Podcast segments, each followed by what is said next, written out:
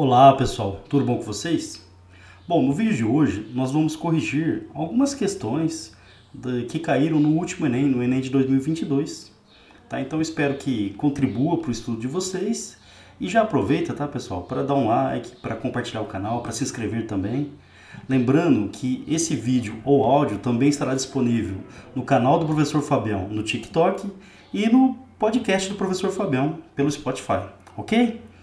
Curte a vinhetinha que a gente já volta.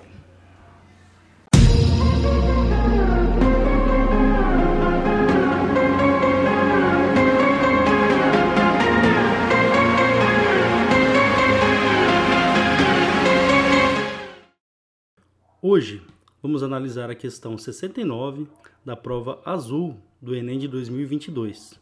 É uma questão de geografia que fala sobre a geopolítica global, o conflito entre Ucrânia e Rússia. Essa questão ela utilizou um texto de apoio, um discurso do presidente do, da Rússia, o Vladimir Putin. Vamos ao texto e vamos à questão. Vamos lá? Colegas, na mente e no coração do povo, a Crimeia sempre foi uma porção inseparável da Rússia. Ó, muita atenção esse trechinho aqui, ó. O início do texto, né? Do discurso do Putin. Colegas, na mente e no coração do povo, a Crimeia sempre foi uma porção inseparável da Rússia. Bom, historicamente, é, a formação da região, culturalmente falando, ela é muito ligada mesmo. Então, o idioma na Ucrânia, a língua falada, o russo, é tudo muito parecido. Então, são culturas parecidas. E só lembrando, né, desde a da formação da, da União Soviética, ali no começo do século XX, até 1991, né, quando termina a União Soviética, eles, Rússia e Ucrânia, formavam um país só, a antiga União das Repúblicas Socialistas Soviéticas. Então, culturalmente falando, são povos que têm uma formação parecida, culturalmente eles são realmente muito parecidos, tá? Então é isso que o, que o Putin está abordando aqui no começo do texto e essa parte é fundamental para responder a questão. Bom, outra coisa importante, é, durante o governo do Stalin, o governo russo ele promoveu na, na Ucrânia o que alguns historiadores chamam de o Holocausto Ucraniano, o Ludomor. É, o governo russo, né, para alguns historiadores, de forma intencional, teria promovido um genocídio na região e teria transportado russos para aquela área. Bom, continuando aqui a leitura do, do texto, essa firme convicção se baseia na verdade e na justiça e foi passada de geração em geração ao longo do tempo, sobre quaisquer circunstâncias, apesar de todas as drásticas mudanças que o nosso país atravessou durante todo o século XX. Então, esse discurso ele foi uma tentativa do Vladimir Putin, né, que é o presidente da, da Rússia, o ditador da Rússia, de tentar justificar a invasão da Crimeia, a tomada da Crimeia, território ucraniano. Né? Então ele usa esse, essa justificativa. Povos que têm a mesma origem, mesma formação, mesma cultura, que falam a mesma língua. Então poderiam formar um, uma mesma nação, por exemplo. Então é uma tentativa de justificar a invasão da Crimeia. Aí um ponto de atenção, agora eu quero que vocês acompanhem no mapa comigo. A Crimeia, ela fica num ponto muito estratégico ali na entre o mar de Azov e o Mar Negro. Então é uma posição, é um ponto ali da Europa onde o, o trânsito de, de grãos, por exemplo, é muito forte. Então, economicamente, é uma região muito importante. E militarmente também, é uma região estratégica, né, que ela pode ser usada, por exemplo, para alcançar alguns pontos da Europa, né, alguns pontos aí de interesse militar da Rússia também. Então, mais do que a, a motivação cultural, né, ideológica, a Rússia também tem interesses estratégicos, econômicos e militares nessa região, como se fosse ali uma barreira para o avanço do, do Ocidente, né, da, da influência da Europa Ocidental na Rússia.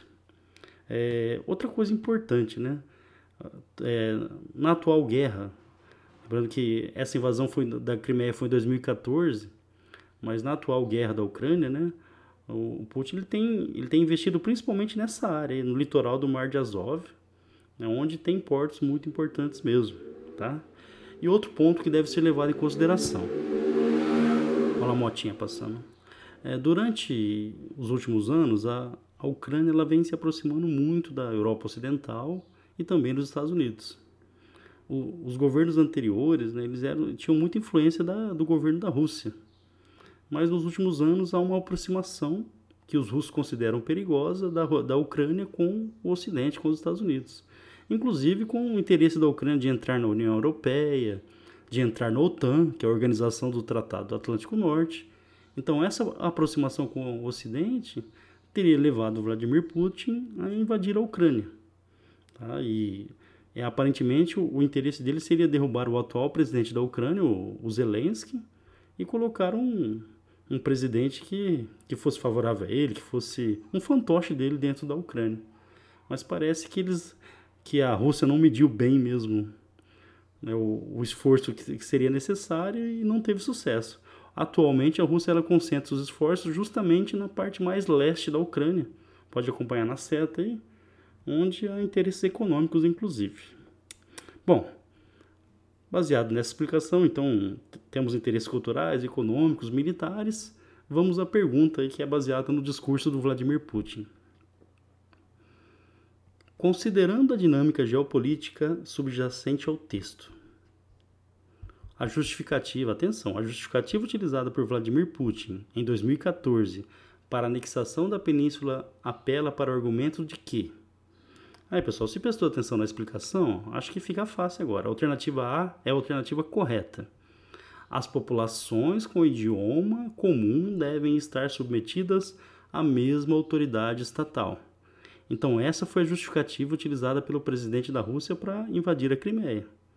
Mas, como a gente percebeu, outros interesses estão envolvidos na questão: interesse econômico, interesse militar também.